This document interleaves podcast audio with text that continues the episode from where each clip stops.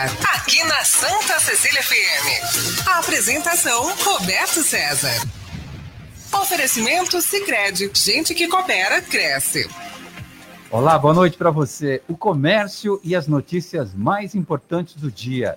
Está começando o CDL no ar, uma realização da Câmara de Dirigentes Logista e CDL Santos Praia. CDL no ar no Facebook e no YouTube da CDL Santos Praia e também pelo WhatsApp. Se você participa, manda sua mensagem no 99797 1077. A produção é da Giovana Carvalho. Lúcia Costa, boa noite para você, Lúcia. Uma ótima noite para nós, Roberto César, uma ótima noite para os nossos convidados do programa de hoje, Giovana, e principalmente eles, nossos ouvintes do CDL no ar. Comentários de Nicolau Obeide, empresário, presidente da CDL Santos Praia e da Sociedade Antioquina de Santos. Paulo Eduardo Costa, presidente do Instituto Histórico e Geográfico de São Vicente. O Conde Costa. E Bruno Orlandi, vereador. Lúcia, e a previsão do tempo, hein? Como é que fica o tempo para amanhã? Pois é, a terça-feira deve começar com céu limpo e o predomínio aí de sol ao longo do dia. A máxima de 28 graus em Santos e mínima de 18 na maioria das cidades da região. Em Mongaguá, mínima de 17 graus. Muito bom. Mercado financeiro, como é que começa a semana? Olha, o dólar comercial terminou o dia negativo, menos 0,24%, valor de R$ 5,41. Já a bolsa terminou positiva em 0,27%, 119.209 pontos. No CDL no ar, você fica sabendo que a CDL Santos Praia lança campanha para compras no comércio local. Aproveite para comprar, para comprar o presente do Dia das Mães nas lojas de rua e nos shoppings da sua cidade. Ajude o comércio local. Praias no litoral ficam lotadas e muita gente abandonou o uso das máscaras. Mais de 900 pessoas foram abordadas e 10 foram multadas. Obras do novo quebra-mar serão retomadas em dois meses. A Prefeitura de Santos realizou um amplo trabalho de limpeza no local. Hospitais municipais em Santos retomam as cirurgias eletivas. Hospital dos Estivadores e Complexo Hospitalar da Zona Noroeste retornam com as cirurgias não urgentes. Casos de Covid em crianças aumenta. Crianças e adolescentes de até 15 anos chegam a 11 mil contaminados. Brasil perde 7,8 milhões de empregos em um ano de crise econômica causada pela pandemia. Os dados do IBGE mostram ainda que houve aumento de 2 milhões no número de desempregados no período. 52% dos brasileiros engordaram na pandemia. A pesquisa do Instituto Ipsos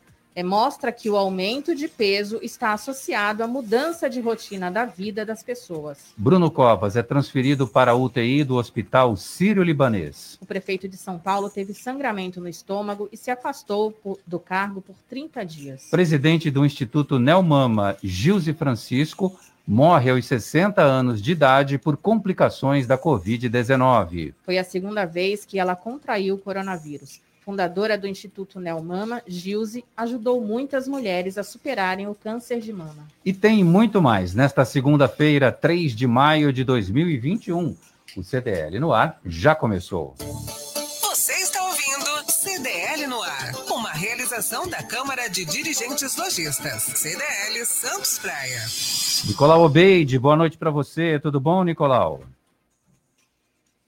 Boa noite, Roberto. Boa noite, Lúcia. Boa noite, ouvinte. Boa noite, meu vereador Bruno Orlandi. Boa noite, meu conde Paulo Roberto Costa. Meu jornaleiro também, né? Que ele manda jornal para mim todo dia. É. E, ó, esse papo de engordou por causa da pandemia, isso é conversa mole, hein? Mas, eu, eu vou começar a falar que eu engordei por causa da pandemia. Eu já engordei, engordei faz tempo. Eu já... Eu já engordei por causa da padaria, por causa da padaria. Eu acho, não, eu acho que você viu a reportagem errada, eu engordei por causa da padaria. Ah, agora eu entendi. Também, né? Chega é, lá, só tem coisa gostosa, vai fazer o quê, né? Mas é um papo furado dizer, engordou, porque mais engorda mesmo, né? Fica sem fazer nada e que distrair a boca, né? É que muda a rotina da vida das pessoas, aí fecha a academia, aí dá aquela preguiça, e a gente fica só dentro de casa, e aí já viu, né? A cozinha é visitada várias é vezes por dia e à noite também. Paulo Eduardo Costa, o Conde Costa. Tudo bom, Paulo? Boa noite para você. Você engordou na, na, pandemia, não? Queridos amigos, acho que todo mundo acabou engordando na pandemia. Uh, a gente ficou muito ansioso, está ansioso ainda, né? E ficar em casa significa quase que obrigatoriamente assaltar uns acepipes, umas comidinhas. Eu tenho o privilégio de ter uma excelente cuidadora da minha casa, que é a Suelen, e sempre está me paparicando com bolinhos, biscoitinhos, chá, aquelas coisas gostosas que são a parte boa dessa pandemia, porque a parte ruim é a gente não poder sair de casa, não ter convívio social, não poder abraçar os amigos, inclusive você, Roberto, há quanto tempo não lhe dou um abraço, no Nicolau, né? Então, são pessoas queridas, né? Que a gente, o Bruno Orlandi, querido amigo, que eu nem tenho tido contato com ele, a Lúcia, a gente vê, a Lúcia Costa, que é, é quase minha parente, eu vejo apenas pelos estúdios, porque a gente não pode ir. Aliás, hoje, quando eu recebi o convite, a primeira pergunta que eu fiz é: eu posso ir para o estúdio? As pessoas ainda não. Então, não. continuamos aqui. Mas é um prazer estar com vocês. Meu abraço aos nossos ouvintes e telespectadores da Rádio Santa Cecília e ouvintes do CDL no ar. Bom, você viu que na casa do Paulo Eduardo Costa ele come as cepipes, que eu não sei nem o que é isso. Na minha casa são amendoim. Na minha casa então, é o velho e bom amendoim. Que diabo é isso, a Cepips? Explica para o nosso Na ouvinte, verdade, as Cepips são biscoitos, torradas, bolinhos, uh, doces, uh, sempre tem uma coisinha nova. Quando é salgado, é, é uma bolachinha salgada, é um croissant, é uma coisinha gostosa. Lá em casa, a produção é, gastronômica é muito grande, então sempre tem comidinha, que eu generalizei chamando de acepipes, exatamente isso. É. Ô, Roberto, ô, Roberto, você não faz, você é plebeu. Você não faz parte da realeza, Roberto.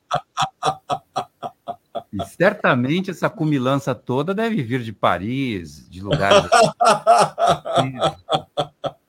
Esse Paulo Eduardo Costa. Olha, como diz, minha, como diz minha faxineira, menos, menos. Aí eu chamei ela num canto e falei, filha, menos não existe. Ela colocou a mão na cintura que nem um bullying e falou, qual é o problema? Quando ela falou isso, deixa, deixa o menos, então. Então deixa o menos.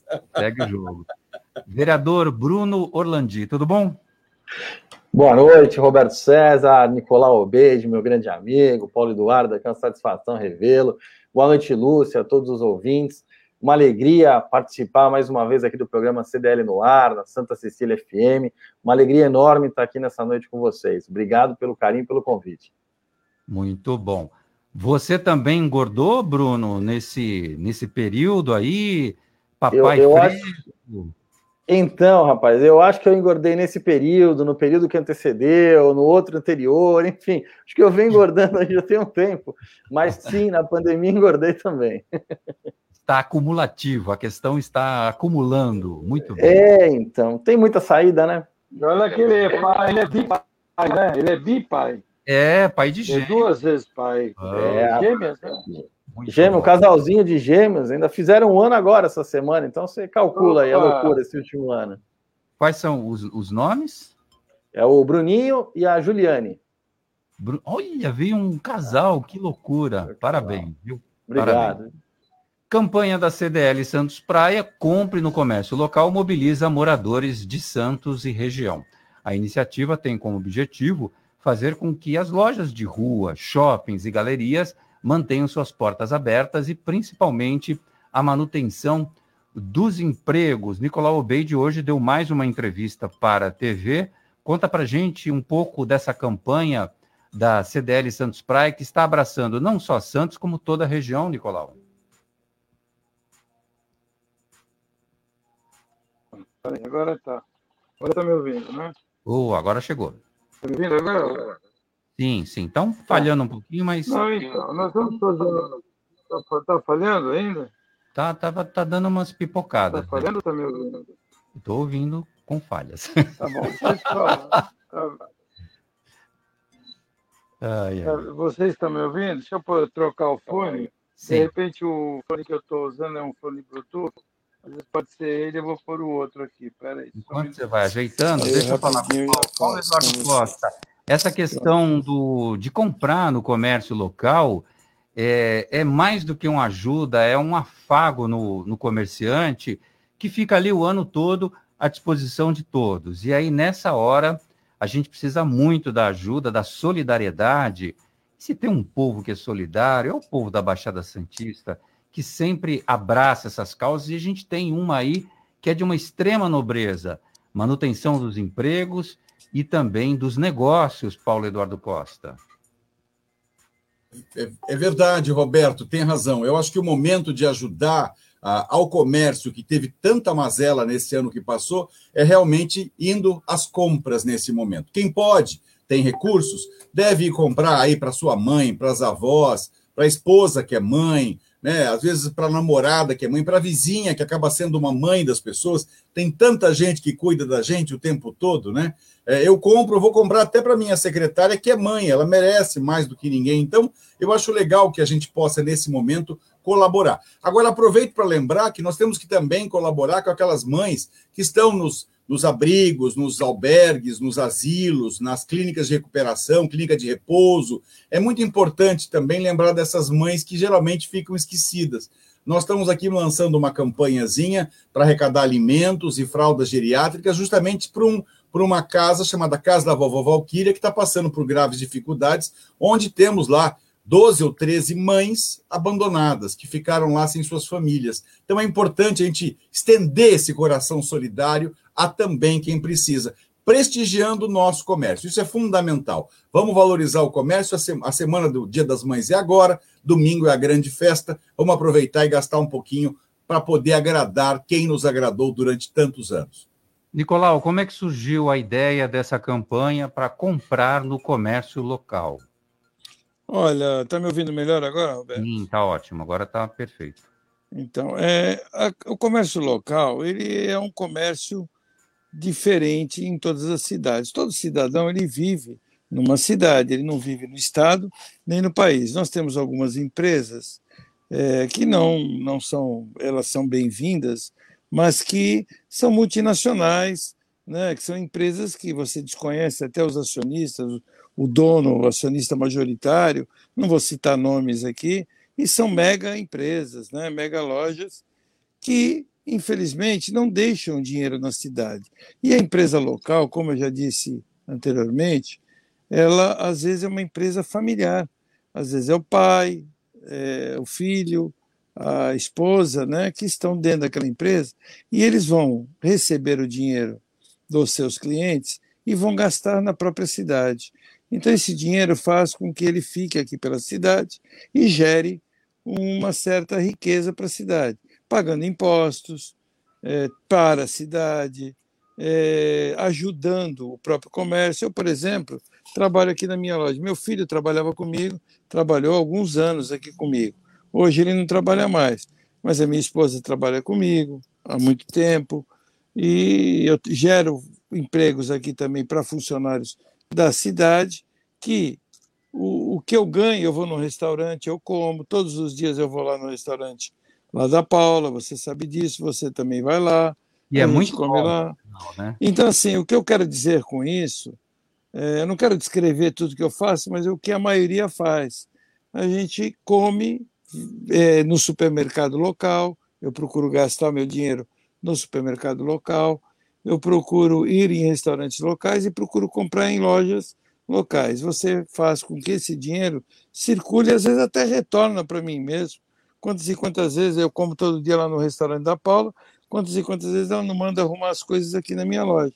Então, esse tipo de economia local, você faz o engrandecimento da cidade. E aí surgiu a ideia de se fazer uma campanha exatamente para se prestigiar diante de uma situação onde o comércio local está sentindo muito e bastante né, com esses fechamentos, shoppings 90 dias fechados no ano passado, esse ano já quase dois meses, 45 dias ficaram fechados, e ver o caso do cinema local, né, que nós temos aqui do Toninho Campos, passando por uma série de dificuldades. Então, eu acho que nós temos que chamar o cidadão para ele exercer a sua cidadania. E de que forma que ele exerce? dessa forma. Essa é uma das formas de você preservar é, é, a sua cidade, preservar o seu comércio local. Porque o que, que acontece? Se você ficar comprando, ah, eu compro da internet porque às vezes eu tenho um preço diferenciado. Pode até ter o preço diferenciado, mas ele não vai ter o atendimento, ele não vai ter a garantia, ele não vai ter talvez às vezes a qualidade, né? E muitas vezes aquele comerciante que está vendendo pela internet, ele está em, é, na Bahia, às vezes ele está no Paraná, às vezes ele está em Santa Catarina, aonde infelizmente nós temos essa é, não isonomia, né? nós precisaríamos ter uma isonomia de impostos, principalmente CMS, que é onde propicia que aquele cidadão que vende pela internet paga um imposto, um ICM mais baixo. E aí é óbvio que ele consegue um preço melhor. Então, eu falo para prestigiar o comércio local, solicito que prestigie e olhem que às vezes a qualidade o contato que você pode ter com uma loja local, no atendimento, e às vezes até no esclarecimento do produto, até numa eventual garantia do produto, numa troca imediata, é muito melhor você estar na cidade. Sabe, preço não é tudo. Preço faz, é bom, faz parte, mas você tem que ter a qualidade, o atendimento e prestigiar o seu comércio. Seria basicamente essa a campanha. Muito bom. A CDL Santos Praia, vereador Bruno, está desenvolvendo essa campanha para que os lojistas é, tenham um fôlego para minimizar um pouco dessa segunda paralisação grande que teve aí por conta da questão da pandemia, que é, vou te falar, que vai ficar ainda meio que no zero a zero e o apoio da população santista, a resposta é muito forte. A gente sabe que o povo santista é muito solidário e que abraça essas causas mesmo, de verdade.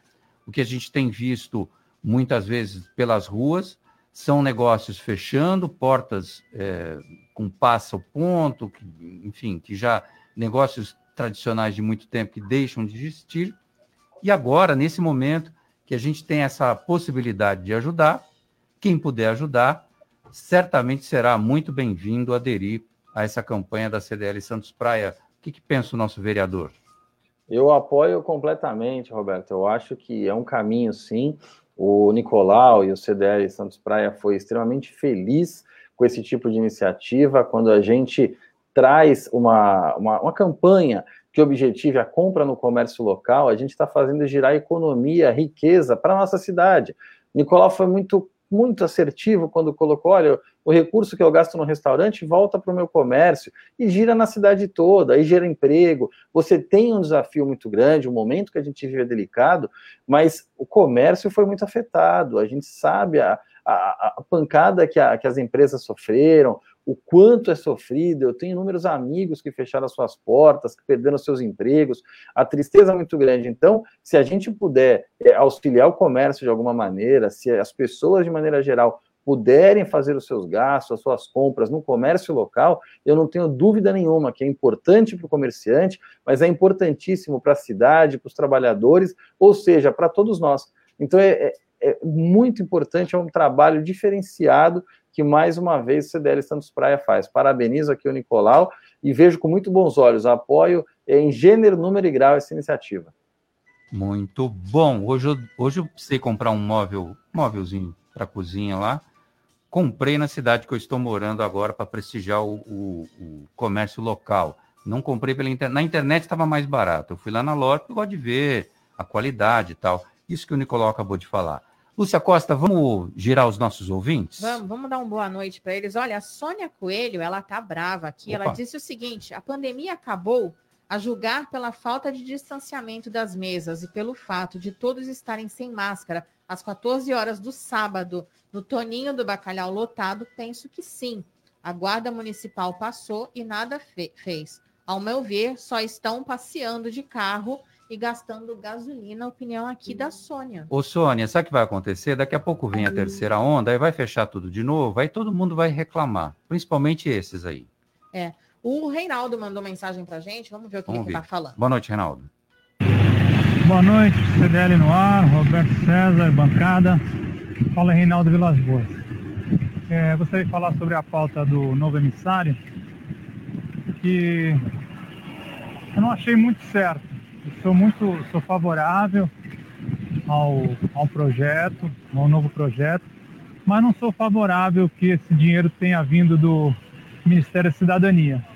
Eu acho que o responsável pela reposição do emissário deveria ser o, o ex-prefeito ou o atual pagar do próprio bolso, porque foi feito é, uma intervenção lá a toque de caixa, né, sem aprovação e depois caiu na, no Ministério Público com razão. Então, é, eu sou favorável ao novo projeto, mas não que esse dinheiro tenha vindo do Ministério da Cidadania. Forte abraço, Reinaldo Vilas Boas. Reinaldo Vilas Boas, muito obrigado pela sua mensagem. É, está confirmado, o Ministério da Cidadania vai liberar 14 milhões de reais para as obras no quebra-mar. Em aproximadamente dois meses, as obras serão retomadas no Parque Municipal Roberto Mário Santini. Houve uma força-tarefa no local para uma limpeza geral na área. O equipamento receberá esses investimentos do governo federal e se transformará em um importante parque de lazer e de turismo. Como o próprio Reinaldo Vilas Boas disse, a obra vai ficar fantástica, não é? Da primeira vez tinha aquela compensação é, de uma obra do lixão e tal, que foi duramente criticado, então a justiça entrou na parada e suspendeu toda essa ação. Agora o, o dinheiro é federal, é para incentivo ao turismo, verba que certamente vem da cidadania, mas também da, do Ministério do Turismo. A gente só precisa, às vezes, ver o que, que a gente quer reclamar, porque quando é de um jeito não dá, quando é de outro não dá, quando é de outro não dá. Então, é, eu acho que ganha a cidade com um projeto maravilhoso. Quem já teve acesso ao vídeo e ver como vai ficar aquilo transformado, realmente é fantástico para a cidade de Santos.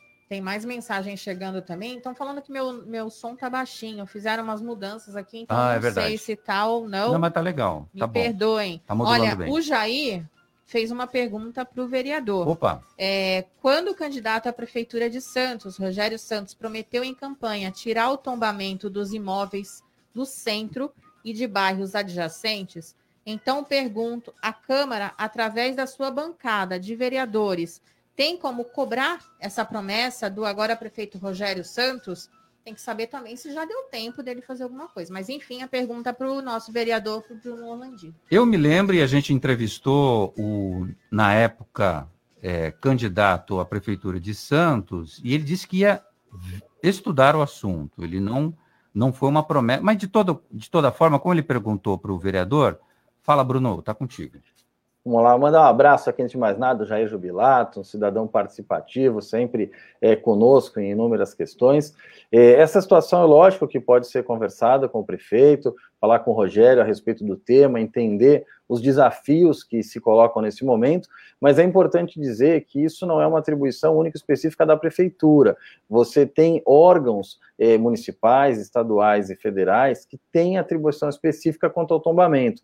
É lógico que a gente sabe, existem é, imóveis que não deveriam estar tombados, isso é uma opinião muito particular minha, a gente pode, inclusive, na Câmara, cobrar essa postura. Acho que há um exagero, existem imóveis que hoje não têm nenhum interesse econômico por conta do tombamento, a gente não consegue avançar, outros não, outros aí sim necessitam de fato um tombamento por conta do valor histórico que tem, mas a Câmara pode se posicionar, a gente pode cobrar, mas é importante que se diga que não é uma ação é, unilateral do prefeito. Existe um órgão envolvido, que é o Conselho Municipal, o Conselho Estadual, que tem que fazer a sua parte também. Isso é uma questão já que vem de longos anos, não é agora de seis meses, mas eu acredito que o prefeito Rogério Santos faça a sua parte e me comprometo, me comprometo aqui com o Jair para que a gente possa buscar uma solução, porque de fato isso vai auxiliar muito na retomada econômica do centro de Santos.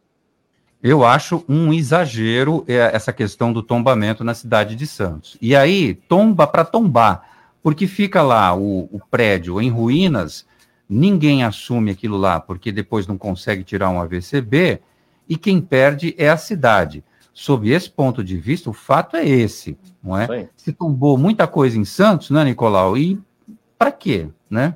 Está é atrasando mais caro. o desenvolvimento do centro de Santos. É, e além de tudo, o valor é mais caro. Quando a gente faz uma conta para você restaurar um imóvel como esse, ele é muito mais caro do que você reformar um imóvel comum, porque é um outro tipo de trabalho, com mais especialidade, são artistas envolvidos, ou pelo menos pessoas com um conhecimento mais técnico, apurado sobre o assunto. Então, logicamente, a gente tem pontos que você tem que manter, tem inúmeros equipamentos na cidade ou, ou, imóveis que necessitam tombamento, mas você tem outros que é um exagero muito claro e a gente percebe isso. Então, eu não vejo outra saída que não a mudança, mas é importante destacar que não é uma ação nem da Câmara, nem do prefeito. É uma ação que pode ser impulsionada por esses órgãos, sim, pressionados, mas existe um órgão específico, o CONDEPAT, o CONDEFAT, que faz um trabalho voltado ao tombamento. E esses órgãos, sim, precisam fazer uma revisão para que aconteça essa mudança na realidade dos imóveis tombados na cidade. Nicolau, não depende da vontade direta e expressa do, do prefeito de Santos.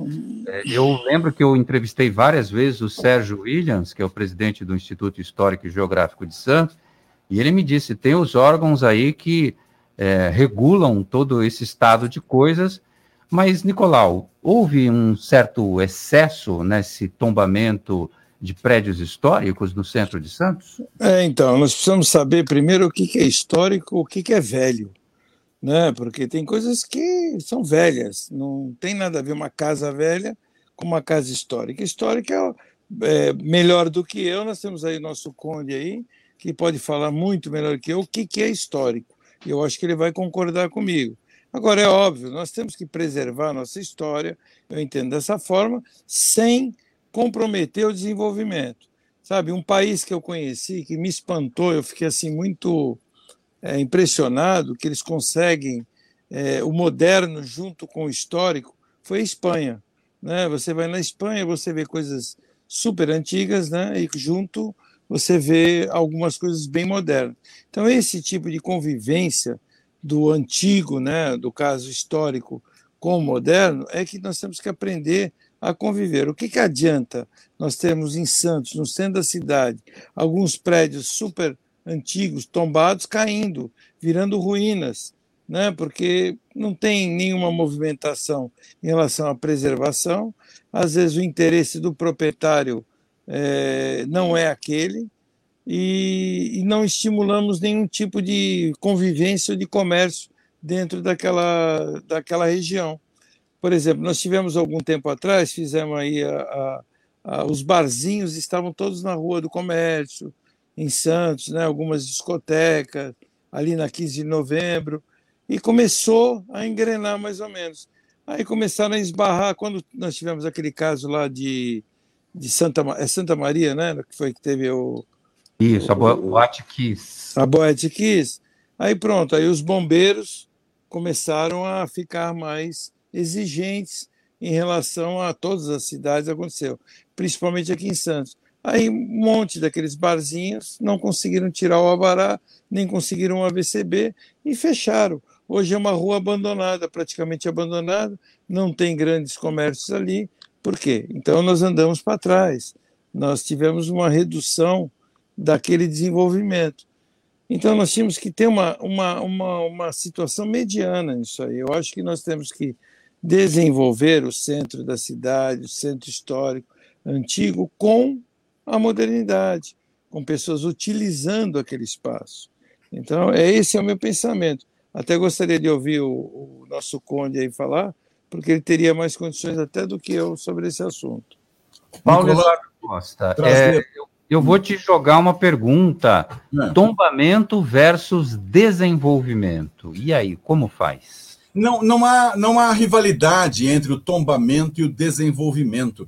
Na verdade, o tombamento é a forma encontrada de preservação da nossa história. Só que, normalmente, ela é, é um trabalho que não, não se limita apenas a dizer: olha, proprietário, você não pode mais alterar a volumetria, a fachada. Não é isso. Na verdade, quando você fala, por exemplo, de tombamento, e é, o Nicolau foi muito oportuno na sua colocação, a gente lembra, por exemplo, de Paraty, no litoral do Rio de Janeiro, lembra de Ouro Preto, lembra de Mariana, né?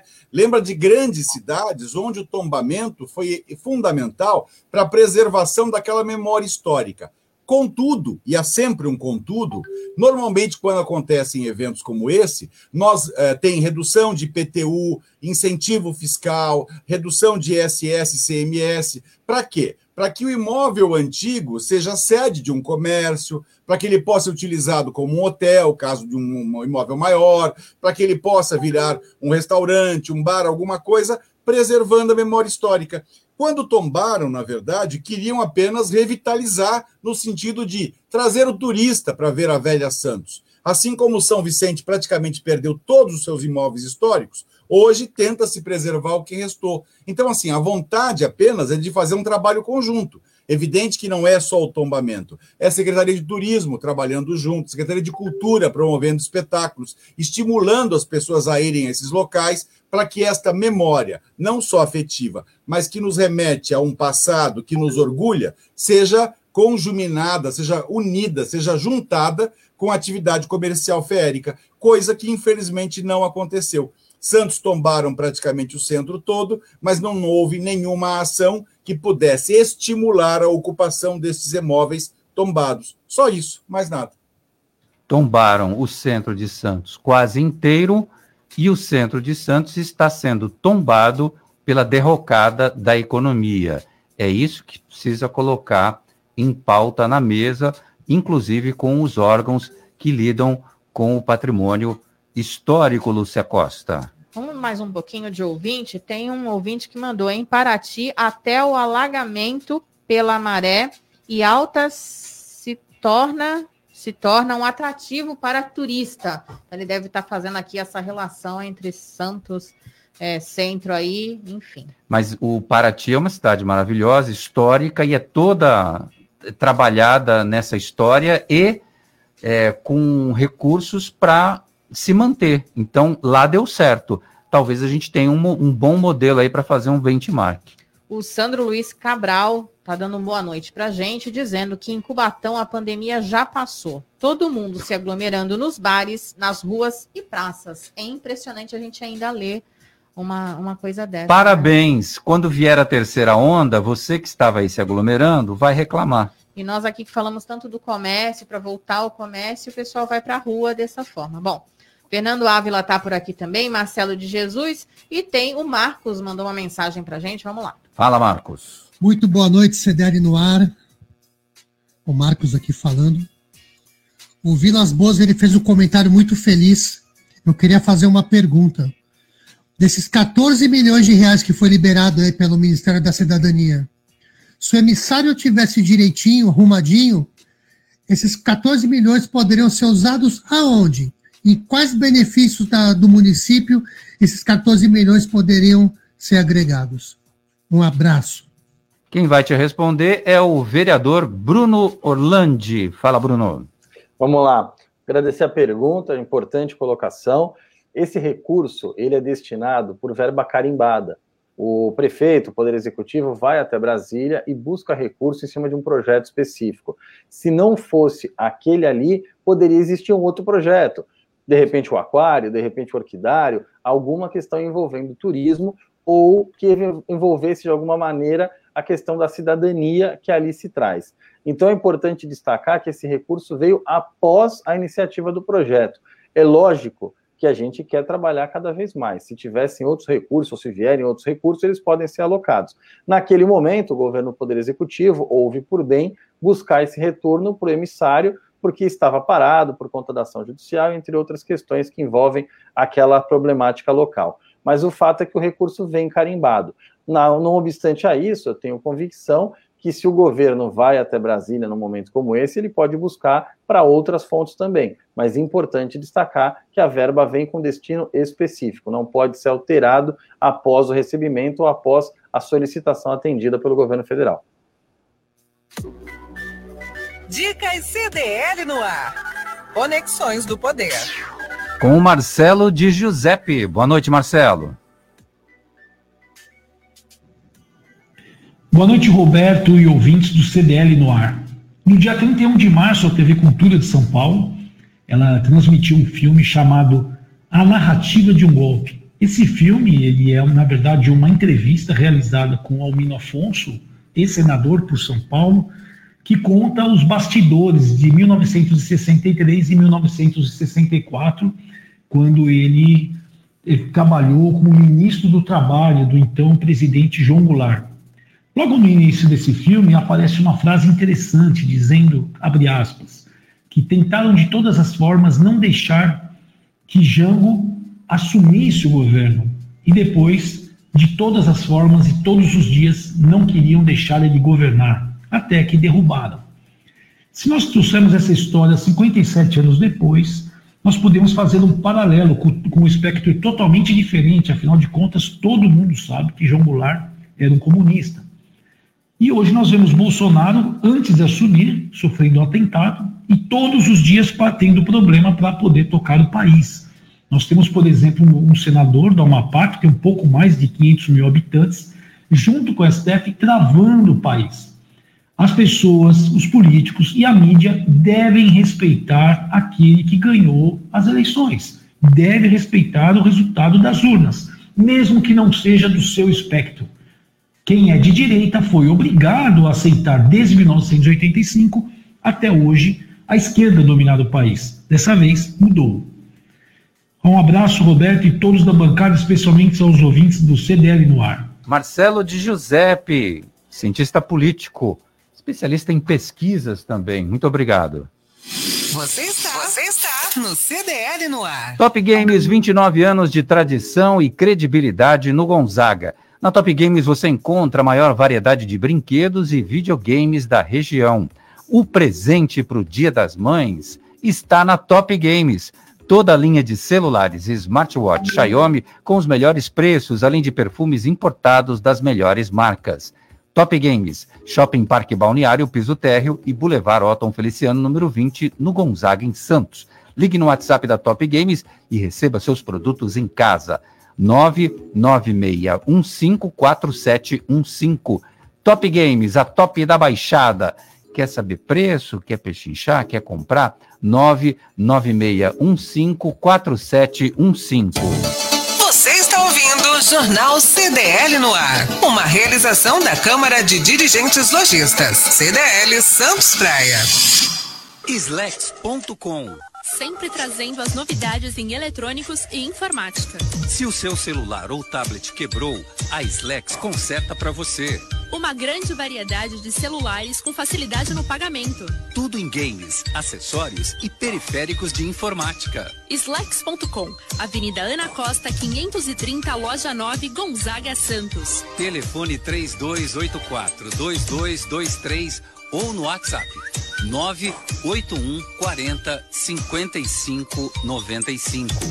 Slacks.com Vai montar o seu negócio próprio e quer entender de tudo que é necessário? Tem a sua empresa e quer acompanhar os resultados que ela apresenta? Saiba que nós da RM Auditoria Contábil já oferecemos há mais de 30 anos esses serviços. O conceito de parceria com o cliente, nosso maior ativo, faz com que estejamos sempre prontos a atender suas demandas. Equipe técnica treinada e motivada para executar as tarefas que o seu negócio necessita, pois o nosso objetivo é que seus números sejam tratados com eficiência. RM Auditoria Avenida na Costa 258, quarto andar em Santos. Telefone 3208-2444. RM, somando o nosso futuro ao seu. Você está, você está no CDL no ar. Estamos de volta no CDL no ar. Tem gente pedindo música. Quem que é? A Débora? A Débora tá aqui com a gente. Que música que ela quer ouvir? Vamos ver. Já perguntei para ela aqui que música você quer ouvir, Débora. Bom, a hora que ela mandar, você avisa que a gente coloca aqui no ar para o Rick Santos fazer a programação e encaixar a música que a Débora está pedindo. Nicolau Obey, de Baixada Santista, já vacinou mais de 500 mil pessoas contra a Covid-19. A marca foi registrada no último final de semana. Santos já ultrapassou o número de 110 mil pessoas vacinadas, o que representa 25% da população da cidade, inclusive você, Nicolau, já foi vacinado.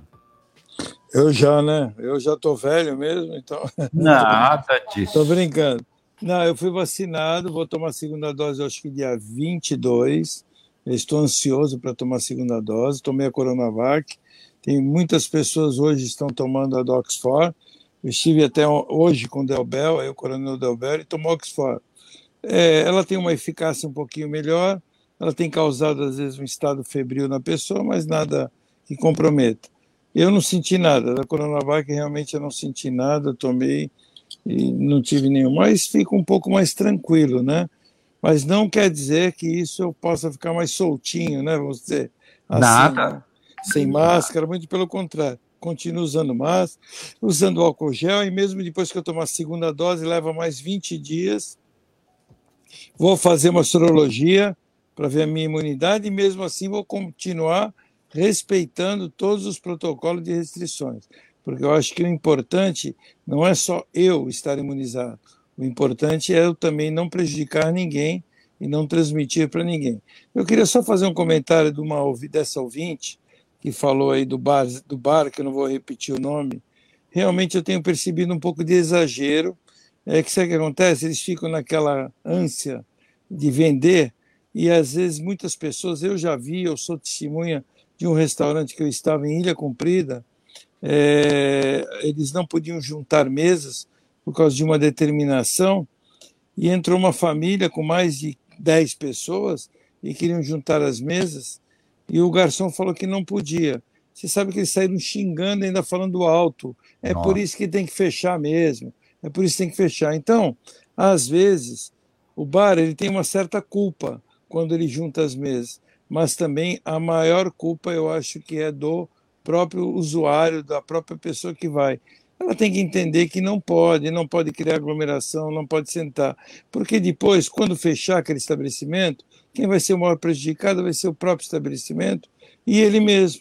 Então, por quê? Porque ele vai, pode pegar é, o Covid. Eu estava vendo uma reportagem hoje de crianças com 15 anos de idade pegando Covid. Crianças com 12 anos de idade estão pegando Covid. Deve ter diminuído um pouco a incidência de Covid por causa da vacina, né, que ela vem avançando nas idades, e as pessoas é, de menor idade porque eles se acham imunes, eles se acham imortais. É, é, é interessante isso, porque quando nós tínhamos 15 anos, 18 anos, eu também achava isso. A é gente é achava. Mas a gente acha que não vai morrer, né? que morte é uma coisa para o avô, para os pais, né? talvez, não é para ele. Não, gente, tomem cuidado, porque é, pega Covid, pode ser entubado e pode morrer, e pode haver ter outras complicações. É isso aí. Muito bom. A sua fala é muito importante. As pessoas precisam se cuidar, mesmo depois de vacinadas, porque o, é importante que todos estejam vacinados. Não só uma determinada é, faixa de idade, é, ou, ou, ou profissionais que estão na linha de frente de um monte de coisa. Todo mundo precisa estar vacinado para a coisa funcionar e dar certo. Governo do Estado libera 7 milhões de reais para obras de infraestrutura urbana. Esse montante completou, contemplou, melhor dizendo, 25 municípios das regiões de Araçatuba, Campinas, Franca, São Paulo, Marília, Presidente Prudente, Ribeirão Preto, São José do Rio Preto, São José dos Campos, Sorocaba e Registro, no Vale do Ribeira. Na Baixada Santista, Guarujá e Itanhaém, foram as cidades da região que foram beneficiadas com os recursos para obras de infraestrutura.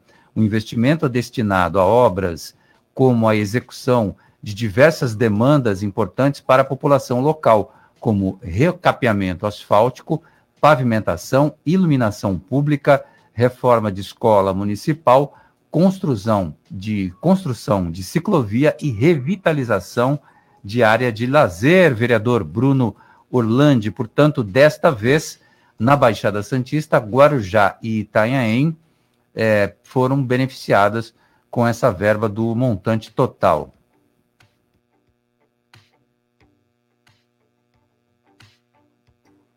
Bruno está com a Roberto, gente? Agora sim, agora sim, estava no mudo aqui. É, exatamente, dessa vez é, Santos não foi contemplada né, com esses recursos, em que pese tem recebido na área de saúde, é, agora esse montante do, do emissário, mas aí do governo federal. A gente tem acompanhado, o Santos recebe um montante significativo, é, inclusive do governo do estado. mas como vereador da nossa cidade, nós queremos mais, né? Então a gente sempre luta e posiciona para que venha mais recurso para a cidade, para que a gente possa avançar. É necessário, nós temos inúmeros locais na cidade que precisam de recapeamento, temos locais que a gente precisa avançar em iluminação pública, e quando a gente fala iluminação, a gente não está falando só de qualidade, falando de segurança, nós estamos falando de avanços significativos nessas áreas. Então, é importante que a gente possa ter tranquilidade e recepcionar esses recursos para poder trabalhar. Então, o nosso compromisso aqui de continuar lutando para que a gente tenha cada vez mais recursos, sejam estaduais ou federais para o município. Que, aliás, se me permite aqui, Roberto, o desabafo, 65% de tudo que se arrecada nesse país fica no governo federal. Uma outra parte, um pouco menor, fica no governo estadual. Os municípios, como um todo, têm pouquíssimo recurso para poder custear os seus avanços. A gente tem, em via de regra, 95% da folha comprometida com salários e custeio. E isso é muito complicado, porque qualquer cidade precisa de investimentos. Você precisa fazer uma ponte, você precisa comprar uma ambulância, você precisa fazer investimentos para que a cidade cresça e atenda às necessidades básicas dos seus munícipes. Logicamente, existe um erro histórico, cidades aí com menos de 10 mil habitantes, menos de 5 mil habitantes, com custo muito mais alto do que arrecada, é uma complicação, mas municípios como o de Santos e tantos outros, inclusive aqui da Baixada, sofrem com essa situação, porque infelizmente o nosso pacto federativo privilegia a concentração de recursos no órgão federal e acaba deixando os municípios com o pires na mão. A gente acaba passando no governo federal toda hora o chapéu para buscar recursos específicos para melhorar nossa condição. Se o pacto federativo fosse de uma outra forma, nós talvez tivéssemos uma realidade muito melhor, com a tranquilidade de investir em todos os locais, sem dependência de ficar passando toda hora o chapéu para o governo federal e estadual. Paulo Eduardo Costa, as obras na fonte interativa na Praça dos Expedicionários, em Guarujá, está quase pronta. Antes do seu comentário, vamos com as informações que chegam com a repórter Maria Isabel Rodrigues. A fonte interativa na Praça dos Expedicionários, na Praia de Pitangueiras, está com mais de 70% das obras concluídas.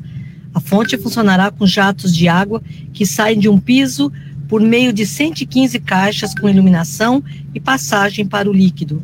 Conforme este vai sendo esguichado, retorna a um reservatório construído abaixo do solo para sua reutilização. As cores se alteram à medida que a água jorra da fonte. Em complemento ao novo equipamento, a praça está sendo totalmente repaginada. O espaço em que funcionava o antigo posto de bombeiros será transformado em um ambiente mais acolhedor para que os visitantes desfrutem da paisagem, que é um dos cartões postais da cidade. As obras na Praça dos Expedicionários estão sendo realizadas com investimentos de aproximadamente 996 mil reais. Você está, você está no CDL no ar. Conde Costa, Praça dos Expedicionários, em Guarujá. Uma fonte interativa. Boa noite, Roberto. Vai ficar bacana, hein? É, eu acho a ideia fabulosa. Parabéns à cidade do Guarujá, que está criando cada vez mais atrativos para o seu turista.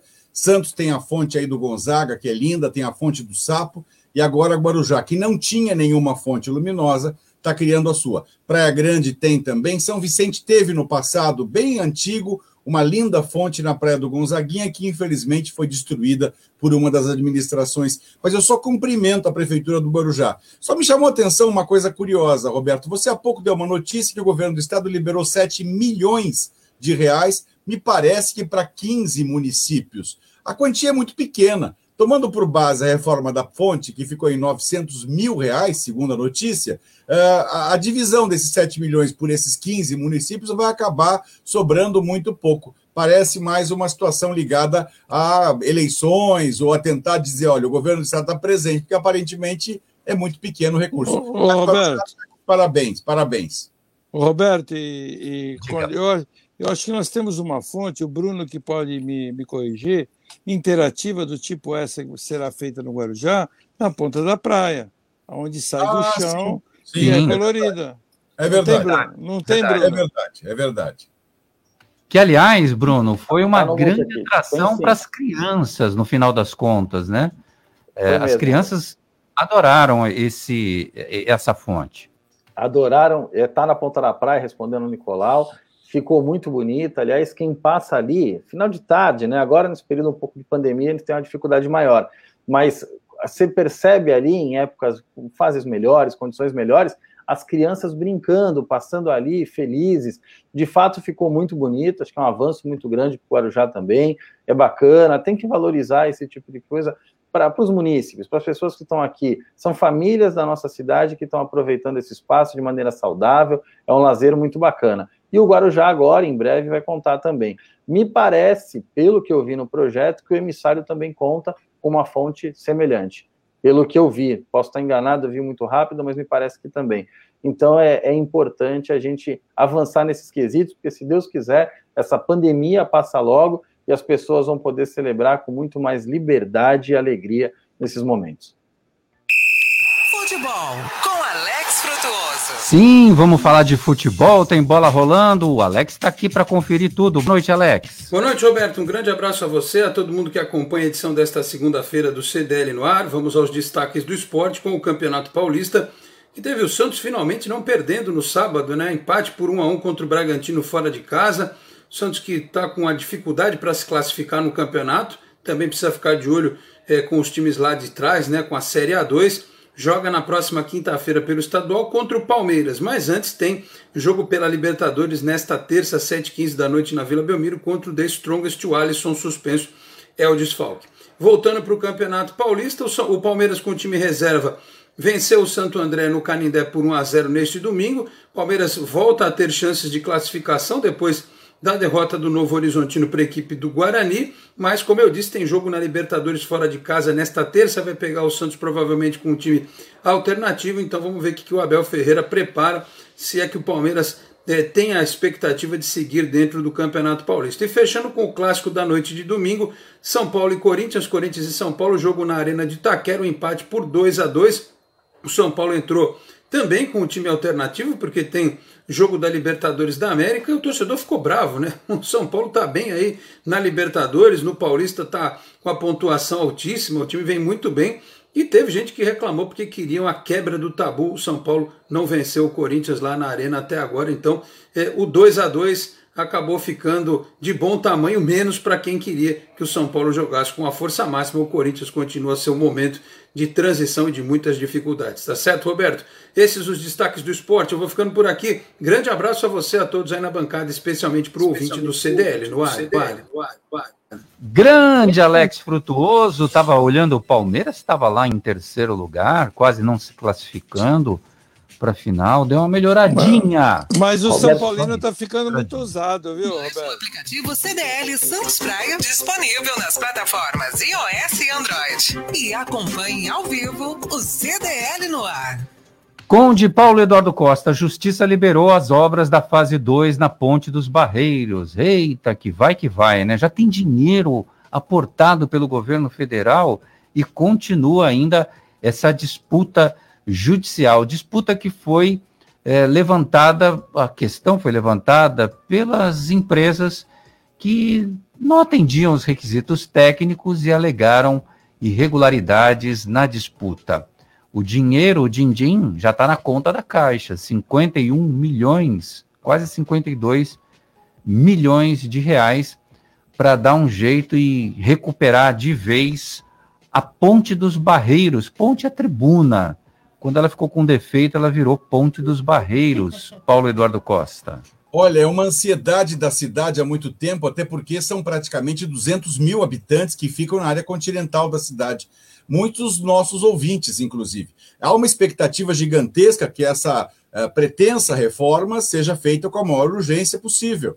Uh, esse litígio entre as empresas que potencialmente estariam habilitadas, que sempre causou o atraso. Só que a gente ficou muito preocupado aqui na cidade, porque São Vicente é interação, é a parte insular com a parte da ilha, né? A gente tem que estar tá sempre com esse pessoal conosco. A gente gosta muito do morador da área continental, portanto, era mais do que o momento. De parabéns à justiça que acabou liberando a, a possibilidade e agora aguardamos as providências do prefeito Caio Amado para que a ponte passe. Agora, não vamos deixar aqui no ar. É, uma ponte não é suficiente para aquelas 200 mil pessoas que fique aí já uma campanha para a construção de uma segunda ponte no futuro não muito distante, porque a população da área continental só aumenta. Se são 200 mil agora, em breve serão 300 e a demanda vai aumentar bastante. Portanto, precisamos dessa em ordem e de uma próxima no futuro que possa atender toda essa população, viu, Roberto?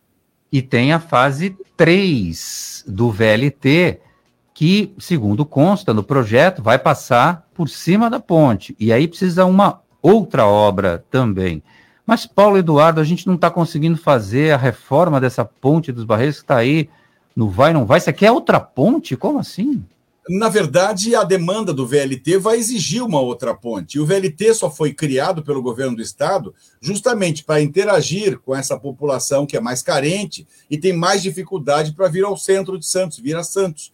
Então, isso só vai integrar o sistema. E a tendência natural, uma vez tendo o VLT até lá, que ele prossiga para o litoral sul, para Praia Grande, Mongaguá e assim por diante. Então, a gente não está sonhando alto, está projetando o futuro. Nós precisamos de facilidade nessa locomoção e consertar essa é óbvia. Agora, que tem que haver uma nova, não há a menor dúvida. Senão, teremos que fazer uma ponte especial para o VLT. A população pede isso. São 200 mil pessoas, né, Roberto? Morando ali na área continental da cidade. Está na hora de olharem com mais carinho para esse povo vicentino mais carente. Bom, o governo federal já deu um jeito, aportou dinheiro. Quem entrou na história para resolver foi a deputada federal Rosana Vale. E esse puxadinho da ponte, que seria uh, a estrutura para passar o VLT, é do governo do estado de São Paulo. Agora está na hora do governo do estado de São Paulo também bancar essa obra. Nicolau Obeide, rotativo do cartão avança a 334,9% ao ano. Os juros do cheque especial caíram de 124,9% em fevereiro para 121% ao ano em março. Isso afeta diretamente o consumidor na hora das compras, não é, Nicolau? Um minuto para você comentar. Sabe o que, é, sabe o que significa isso? O quê? Nada. Absolutamente. Pelo amor de Deus, 124% ao ano para 120. E quanto você falou? 121? Refrescou, é refrescou uma ah, coisinha. Nada, isso é um absurdo. O que eles cobram de juros, cartão de crédito, é um absurdo. Aplica aquele mesmo valor no banco para ver quanto é que você consegue ao ano. Se você conseguir 12% em um ano, você, olha, você solta rojões e bate palmas, porque nem isso você não consegue. 12% ao ano contra 121% ao ano. Pelo amor de Deus, isso é um absurdo. Sabe o que, que eles fazem? Eles cobram o spread da, dos inadimplentes, eles cobram as diferenças de inadimplentes. Então, assim, enquanto não tivermos o cadastro positivo funcionando rigorosamente, nada disso vai mudar em relação aos bancos. Eles vão cobrar esses juros absurdos. É. Nicolau, muito obrigado pela sua participação. Eu que agradeço. Um abraço aos amigos todos. Pena que a gente não pode conversar mais, né? Esse programa teria que ter umas três horas. Mais ou menos. Parabéns pela campanha da CDL Santos Praia. Para nós todos. Local. Vereador Bruno Orlandi, um abraço para você. Muito obrigado, viu? Obrigado, Roberto, pelo carinho. A todos os ouvintes aqui do CDL no ar. Nicolau beijo, meu grande amigo. Paulo Eduardo, a Lúcia por participarem hoje conosco aqui. Uma alegria enorme. Obrigado. Oferecimento Sicredi. Gente que coopera, cresce.